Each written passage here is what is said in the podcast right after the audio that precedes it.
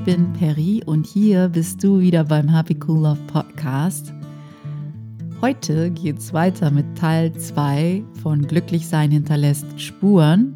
Letzte Woche, da gab es ja schon mal den Einstieg, Teil 1 von Glücklichsein hinterlässt Spuren. Da bin ich auf die ersten drei Spuren eingegangen, die ich bei Menschen erkannt habe, von denen ich dachte, okay, die leben eine Art von Glücklichsein und sinnvolles Leben, die ich erstrebenswert finde. Meine Reise hat ja damit begonnen, mir diese großen Fragen, was ein wirklich gutes und sinnvolles und glückliches Leben ausmacht, zu beantworten, weil ich irgendwann das Gefühl hatte, dass das, was ich gelernt hatte, was Glück ausmacht, also vom dominanten Diskurs gelernt hatte, von der Gesellschaft gelernt hatte, was Glück ausmacht, dass das für mich einfach nicht funktionierte. Es resultierte für mich im Gegenteil, ich war komplett unglücklich und ich hatte ja nicht mehr so viele Möglichkeiten. Ich hätte entweder so weitermachen können und so tun können, als wenn nichts gewesen wäre. Ich hatte dann noch die Alternative, den Mut aufzubringen, mich auf den Weg zu machen und zu schauen, was es noch gibt, außer dem, was ich erlernt hatte, außer diesem dominanten Diskurs über Glück und Zufriedenheit und ein sinnvolles Leben.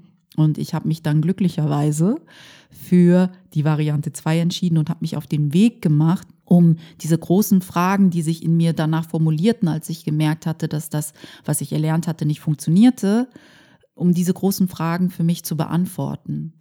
Ich habe irgendwann in diesem Prozess auch gemerkt, halt stopp, in Deutschland verwechseln wir oft glücklich sein mit sicher sein. Ich kann ja verstehen und ich kann dieses Bedürfnis nach Sicherheit komplett nachvollziehen, aber für mich war irgendwann klar, dass Sicherheit nicht gleichzusetzen ist mit dieser Lebendigkeit, die wir fühlen, wenn wir wirklich im Einklang mit unserer wahren Natur sind. Weil Sicherheit ist ein Grundbedürfnis, das wir alle erfüllt wissen wollen.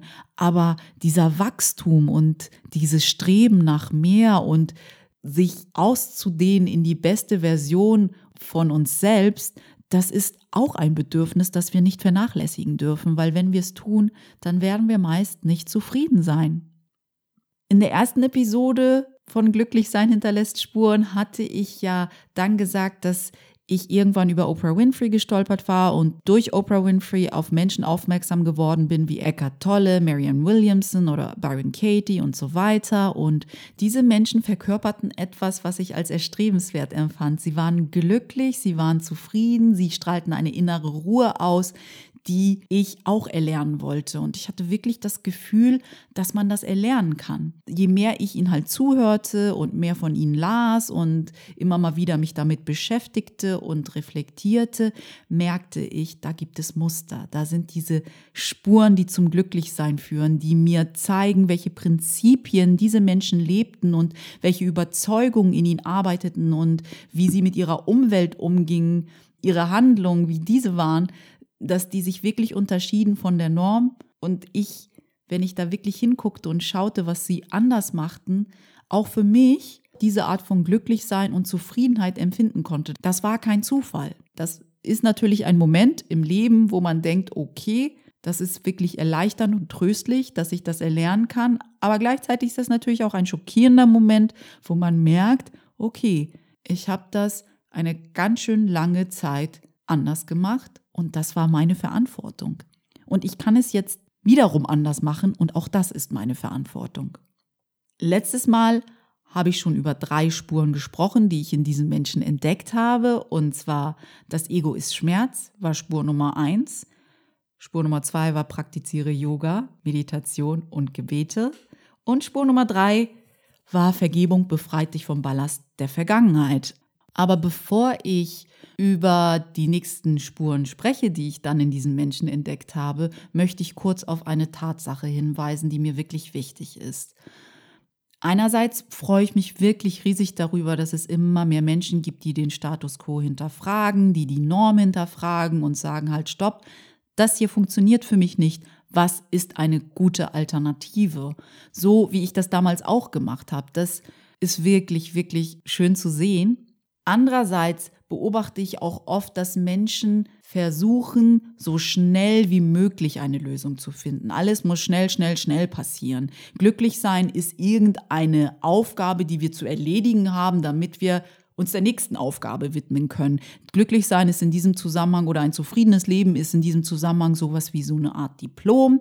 Wenn ich das erledigt habe, hänge ich mir das an die Wand und dann bin ich für immer glücklich und dann bin ich für immer zufrieden oder irgendwie so ähnlich. Und das höre ich öfter raus, dass Menschen denken, okay, das muss ich einmal tun und dann ist gut, wie so eine Diät. Das mache ich einmal, nehme fünf Kilo ab und dann gehe ich wieder in meine Normalität über und esse wieder das, was mir Spaß macht und achte nicht mehr auf meine Ernährung und wundere mich, warum ich wieder zunehme. So funktioniert das auch mit dem Glücklichsein oder mit einem zufriedenen Leben. Das ist nicht ein Mittel zum Zweck, sondern es ist eine Lebenseinstellung.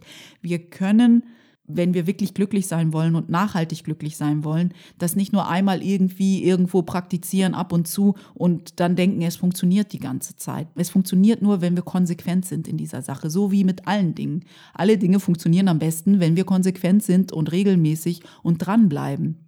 Und deshalb ist Glücklichsein nicht etwas, was von heute auf morgen passiert, weil wir können ja nicht alle Überzeugungen und alle Dinge, die unsere Identität ausmachen, alle Geschichten, die wir uns bis dato über uns selbst erzählt haben, von heute auf morgen einfach loslassen und dann glücklich sein. Das ist ein Prozess und ein Prozess braucht Zeit und du brauchst Güte und Liebe und die Bereitwilligkeit, das wirklich tun zu wollen.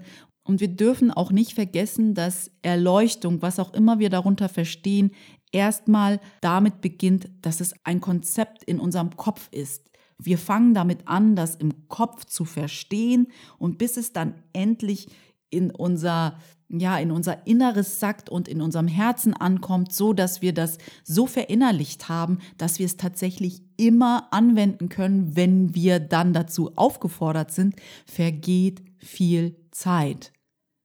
Mach dir bitte nichts vor, dass du denkst, okay, ich muss das einmal tun, einmal verstehen, was Glück bedeutet, einmal verstehen, was innere Zufriedenheit bedeutet. Und dann bin ich für immer erleuchtet und irgendwie in einem Zen-Modus und nichts kann mich je wieder aus meiner Ruhe bringen. Ist mir nicht passiert, ist nicht meine Erfahrung, deshalb möchte ich das hier nochmal ganz deutlich sagen, dass das höchstwahrscheinlich nicht der Fall für dich sein wird. Ich weiß, dass es Menschen gibt, die so spontan erwachen zu ihrer inneren Wahrheit. Dafür muss aber auch viel vorher passiert sein. Das ist, es wirkt für uns immer wie so ein spontanes Erwachen, aber gleichzeitig werden viele Dinge diesem in Anführungsstrichen spontanen Erwachen vorausgegangen sein, von dem wir natürlich nichts wissen. Ich meine, es ist nicht, dass ich das nicht jemandem wünsche, dass er spontan erwacht und seine Wahrheit und seine wahre Identität, dass das für immer in seinem Bewusstsein ist und dass er nie wieder ausrutscht, nie wieder stolpert. Aber ich glaube nicht, dass das der häufigste Fall ist. Der häufigste Fall ist, dass wir das intellektuell erfassen können, was unsere wahre Identität ist, dass wir intellektuell erfassen können, was inneres Glück und innere Zufriedenheit ausmacht und dann erst dieser Prozess wirklich beginnt, diese Transformation beginnt in Richtung, das innerlich zu erfassen, im Herzen zu erfassen und dann wirklich zu leben, immer darauf zugreifen zu können in jeder Situation. Das ist Arbeit und das möchte ich, dass du das weißt und nicht frustriert bist, wenn es nicht sofort klappt und auch nicht frustriert bist, weil du denkst, das ist etwas, was man einmal erlernt und dann für immer kann, weil das ist nicht so. Okay, das nur vorab, bevor ich die nächsten Spuren mit euch teile. Die nächste Spur, die diese Menschen gemeinsam hatten, die ich als sehr inspirierend empfinde, war, dass sie alle die Meinung vertreten haben, dass nur Liebe wahr ist. Im Großen und Ganzen sagen diese Menschen nämlich, dass es nur zwei Gefühle gibt. Es gibt Liebe und es gibt Angst. Das eine Gefühl ist wahr, nämlich Liebe, und das andere Gefühl ist eine Illusion und zeugt tatsächlich von unserer Verrücktheit. Immer wenn wir in Angst sind, sind wir verrückt.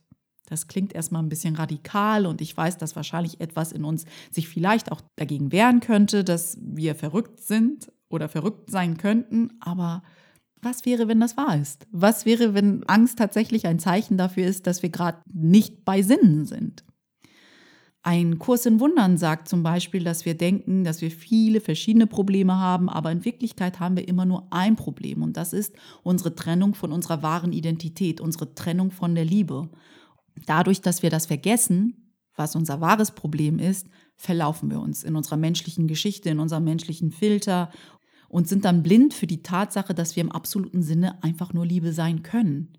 Der Ausdruck von Angst ist immer ein Hilferuf.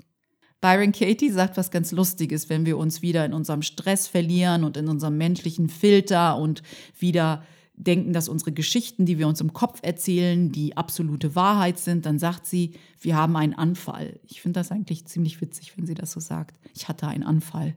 Ich habe meine Geschichte geglaubt in meinem Kopf. Und wenn du halt nicht liebevoll und gütig bist, dann wird dich das Leben irgendwie immer wieder darauf hinweisen, dass du es gerade nicht bist. Dadurch zum Beispiel, dass dein Leben nicht funktioniert. Und ob du das aber hören willst und sehen willst, das ist immer deine eigene Entscheidung.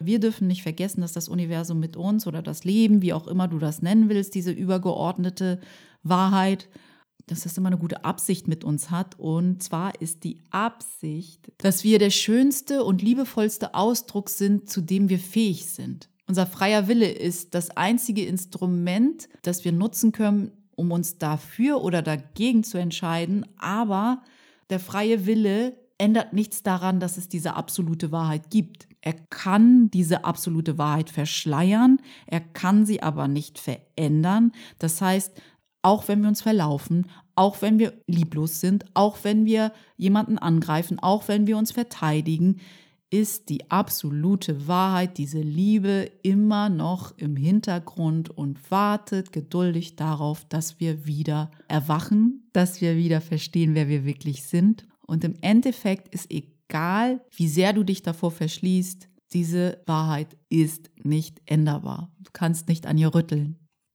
Spur Nummer 5 für mich war, unser Körper ist nicht unsere absolute Wahrheit. Darauf bin ich in den anderen Spuren schon immer mal wieder eingegangen. Ich glaube halt auch tatsächlich, dass diese Spuren sich immer mal wieder überschneiden. Sie sind nicht so klar trennbar, wie ich das hier jetzt mache, sondern das ist ein bisschen artifiziell. Ja, sie gehen Hand in Hand. Ich habe es, damit es ein bisschen leichter ist, sie so ein bisschen artifiziell getrennt, aber ihr merkt, dass die eine Spur in der anderen vorkommt und umgekehrt. Also, Spur Nummer 5. Unser Körper ist nicht unsere absolute Wahrheit. Ich weiß, dass das vielleicht für manche etwas radikal ist. Aber um ganz ehrlich zu sein, dass wir nicht nur unser Körper sind, ist ja nichts Neues. Jeder von uns hat bestimmt gehört, dass wir auch eine Seele haben. Nur hier in dieser Spur geht es nicht darum, dass wir ein Körper mit einer Seele sind, sondern eine Seele, ein unsterblicher Teil mit einem Körper. Da ist sozusagen die Umkehrung von dem, was wir schon wissen. Und manchmal macht uns das Angst, weil es ganz anders ist als das, was wir gelernt haben. Es gibt also etwas in uns und das kannst du nennen, wie du willst, weil mir ist egal, ob du das jetzt Seele, wahres Ich, höheres Selbst etc. pp nennst, völlig wurscht, weil das spielt für mich keine Rolle. Der Name ist mir egal. Was mir nicht egal ist, ist, dass dieser Teil, dieser unsterbliche Teil in uns unsere absolute Wahrheit ist. Dieser Anteil, der ist in uns, aber nicht von uns. Der kommt aus einer Quelle, die absolute und bedingungslose Liebe ist.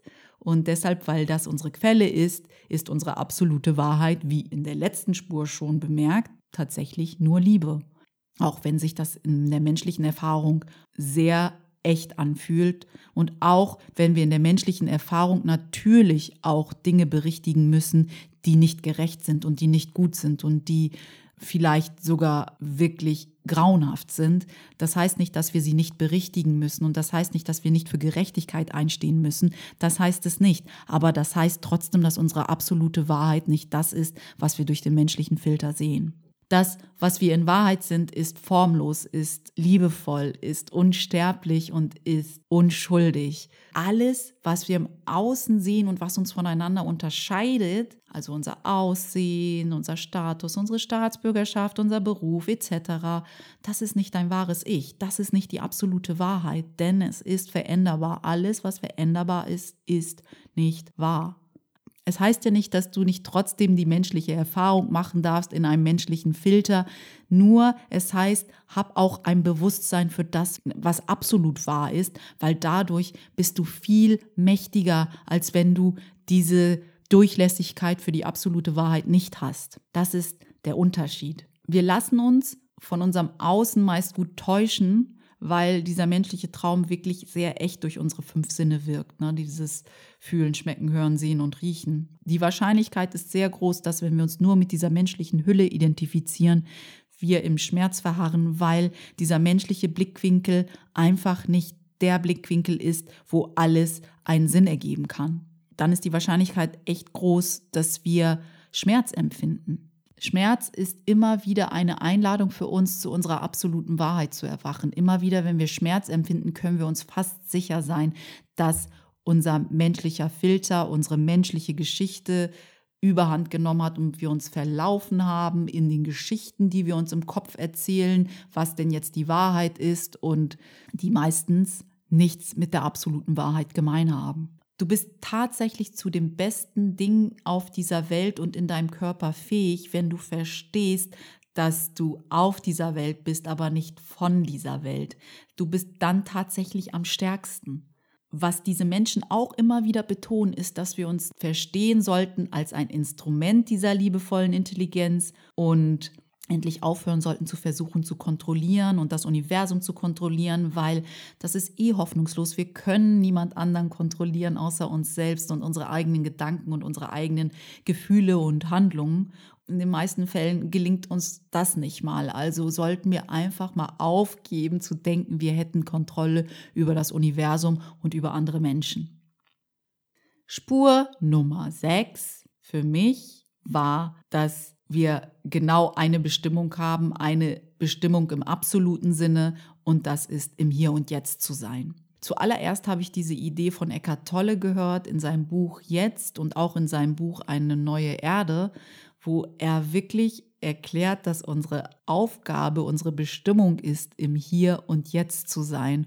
Diese beiden Bücher waren wirklich sehr erhellend für mich und falls du sie noch nicht gelesen hast, tu das. Es ist wirklich, es, sie sind wirklich sehr lesenswert. In diesen Büchern geht er auch oft ein auf das Ego, wie tückisch es ist und wie komplex es funktioniert und dass es uns ständig einreden will, dass wir noch etwas im Außen suchen müssen, damit wir endlich zufrieden sein können und uns gut fühlen dürfen. Und unser Ego hat diese Maxime, suche, aber finde nicht schickt uns immer wieder auf irgendeine Suche, dass wir im Außen irgendetwas zu erledigen haben, was noch erledigt werden muss, damit es uns endlich gut geht. Und dann haben wir das erledigt. Aber da das Glück ja im Außen ist, da diese Zufriedenheit ja im Außen ist, verfällt das Ego wieder an sein gleiches Muster und sagt, aber äh, irgendwie fehlt mir immer noch etwas, bevor ich glücklich sein kann. Und jetzt brauchen wir noch das dafür. Also mach dich mal auf die Suche, damit wir dann glücklich sein können. Also so haben wir verlernt, nach innen zu gehen, still zu sein um zu verstehen, dass wir gar nichts mehr von außen brauchen, damit es uns gut geht. Wir brauchen nichts. Alles, was wir brauchen, ist hier, ist jetzt, genau vor unserer Nase. Alle Menschen, die wir brauchen, alle Situationen, die wir brauchen, alles, was wir brauchen, ist da, um glücklich zu sein um zufrieden zu sein. Wenn wir nur aufhören, unsere Gedanken um die Vergangenheit kreisen zu lassen oder um eine Zukunft, die noch nicht stattgefunden ist, um Konzepte, die einfach nur in unserem Kopf stattfinden und das alles zu transzendieren und hier zu sein. Mit den Personen, die genau vor deiner Nase stehen und zu verstehen, dass das genau der Moment ist, den du leben musst, weil er steht vor dir wir machen uns so viele Gedanken darüber, was noch passieren muss, welche Menschen noch in unser Leben treten müssen, damit es uns gut geht. Und darüber hinaus vergessen wir, dass wir jeden Moment die Chance haben, im Hier und Jetzt zufrieden zu sein und glücklich zu sein und inneren Frieden zu verspüren. Das Einzige, was wir dafür tun müssen, ist wirklich Stille zu praktizieren. Immer wieder uns durchlässig zu machen für unsere wahre Natur. Immer wieder zu verstehen, und irgendwann sacken zu lassen und im Herzen zu spüren, dass nur jetzt, genau jetzt, wirklich wahr ist. Alles andere sind Konzepte in unserem Kopf. Unsere Vergangenheit existiert nicht mehr, nur in unseren Gedanken. Unsere Zukunft hat noch gar nicht stattgefunden, nur in unseren Gedanken. Und meistens stressen wir uns mit der Zukunft und ärgern uns über unsere Vergangenheit und praktizieren nicht Vergebung der Vergangenheit, damit wir uns selber wehtun. Das war Spur Nummer 6. Das führt so ein bisschen zu Spur Nummer 7, nämlich Ursache und Wirkung. Ich habe in meinem E-Book Meditation für Einsteiger in der Einleitung beschrieben, wie wir im dominanten Denksystem Ursache und Wirkung komplett miteinander vertauscht haben und wir so ziemlich alle denken, dass das Außen Ursache ist und unser Innen nur mit bestimmten Gefühlen und Ideen und Gedanken und Handlungen auf das Außen reagiert. Das ist die dominante Art und Weise, Ursache und Wirkung zu sehen. Deshalb, wie in der letzten Spur schon beschrieben, fangen wir an, zu versuchen, unser Außen irgendwie in Ordnung zu bringen. Wir müssen noch diesen Job haben, dann geht es uns gut. Wir müssen noch dieses Möbelstück kaufen, dann geht es uns gut. Wir brauchen noch dieses Auto, dann geht es uns gut. Wir brauchen noch den einen Partner und dann sind wir perfekt. Und wir merken darüber hinaus gar nicht, dass wir im Außen immer nur an den Symptomen rumfuchteln und nicht bei der Ursache sind. Die Ursache ist immer am Innen um ganz ehrlich zu sein, die Wahrheit ist eine Sprache und sie erreicht uns auf so vielen verschiedenen Wegen. Das Einzige, was wir tun müssen, ist hinhören. Dieses Prinzip, dass nachhaltige Veränderung, das nachhaltiges Glück, das nachhaltiger Frieden von innen nach außen passiert, ist nicht neu. Dieses Prinzip ist so uralt. Schon Buddha hat damals gesagt, dass es keinen Weg zum Glücklichsein gibt, sondern Glücklichsein ist der Weg. Und das zeigt ja, dass du von innen Glück empfinden musst, damit du es im Außen sehen kannst. Vielleicht benötigen wir mehr als nur einen Weckruf vom Leben, um genau das zu verstehen, damit wir das wirklich verinnerlichen können, weil es reicht nicht, dass das ein Konzept in unserem Kopf ist. Das ist nur Schritt eins. Wir müssen es tatsächlich sacken lassen, in unser Herz hineinlassen, wirklich fühlen, dass das wahr ist, damit wir das verkörpern können. Und das, wie gesagt, ist ein Prozess, darauf war ich ja schon eingegangen. Aber wenn wir das dann verstanden haben, dann haben wir die Chance, das Leben wieder so zu betrachten, wie es wirklich einen Sinn ergibt. Von innen nach außen. Das Außen ist lediglich die Projektionsfläche für unsere inneren Überzeugungen, unsere Glaubenssätze, unsere Gedanken und Gefühle und nicht andersherum. Wenn du dein Inneres veränderst, dann verändert sich automatisch dein Äußeres, um sich deinem Inneren anzupassen. Das waren sieben Spuren fürs Glücklichsein für dich, von mir. Und ich hoffe wirklich, dass du den ein oder anderen Aha-Moment hattest, dass du vielleicht sogar Lust hast, die ein oder andere Spur für dich nochmal zu hinterleuchten, das für dich in Handlungen zu übersetzen, um zu schauen, wie das dein Leben nachhaltig verändern kann. Hab ich, dadurch, dass ich diese Muster entdeckt habe in meinen Vorbildern, sofort ein sehr glückliches Leben gelebt? Würde ich jetzt nicht behaupten. Ich finde, wir lernen eh nie aus. Ich bin auch nicht fertig. Ich bin auch immer noch auf dem Weg, um alles zu verinnerlichen und wirklich zu verkörpern und es anzuwenden, so gut ich kann. Aber klar stolper ich auch noch.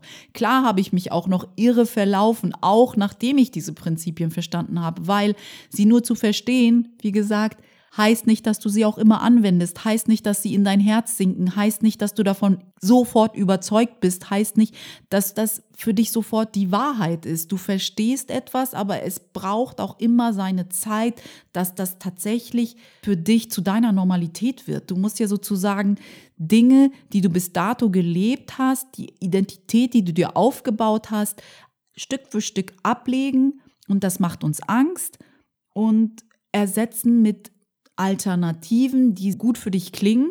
Du brauchst ja die Übung, dass du das zu deinem neuen Automatismus machst. Und ja, ich habe das verstanden, ich habe das intellektuell verstanden.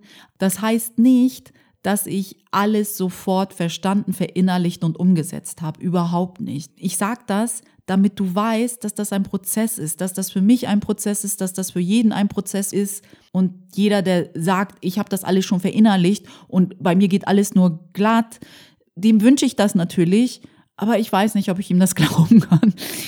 Ich bin da ein bisschen skeptisch, aber ich bin auch willens, dass ich da falsch liege. Heißt, gib nicht auf weil wir haben wirklich nichts Besseres mit der Zeit hier zu tun, als uns zu hinterfragen, wie wir tatsächlich erwachsener werden, wie wir tatsächlich mehr Verantwortung für uns und unsere Gedanken übernehmen können und dadurch umgänglicher für uns sind und dadurch auch für unsere Umwelt. Wenn du auch das Gefühl hast, dass du viele dieser Konzepte, vieler dieser Spuren schon verstanden hast, aber bei dir hapert es mit der Umsetzung, weil du immer wieder gegen bestimmte Grenzen stößt und selber nicht über diese Grenzen und über diese Limitierung hinauswachsen kannst, dann melde dich doch bei mir. Vielleicht können wir zusammen ja mal schauen, wie ich dich unterstützen kann in deinem Wachstumsprozess. Und wenn dir diese Podcast-Episode gefallen hat, dann komm doch schnell rüber zu iTunes und bewerte sie auf iTunes, weil je mehr Leute den Happy Cool Love Podcast bewerten, desto eher wird er gefunden und desto mehr Leute können vom Inhalt profitieren. Ich freue mich zudem über ein Feedback auf der Webseite oder auf iTunes oder über eine E-Mail. Schreib mir gern, wenn du deine Gedanken zu dieser Episode mit mir teilen möchtest. Ansonsten sprechen wir uns nächste Woche wieder hier beim Happy Cool Love Podcast. Und bis dahin, pass gut auf dich auf, deine Peri.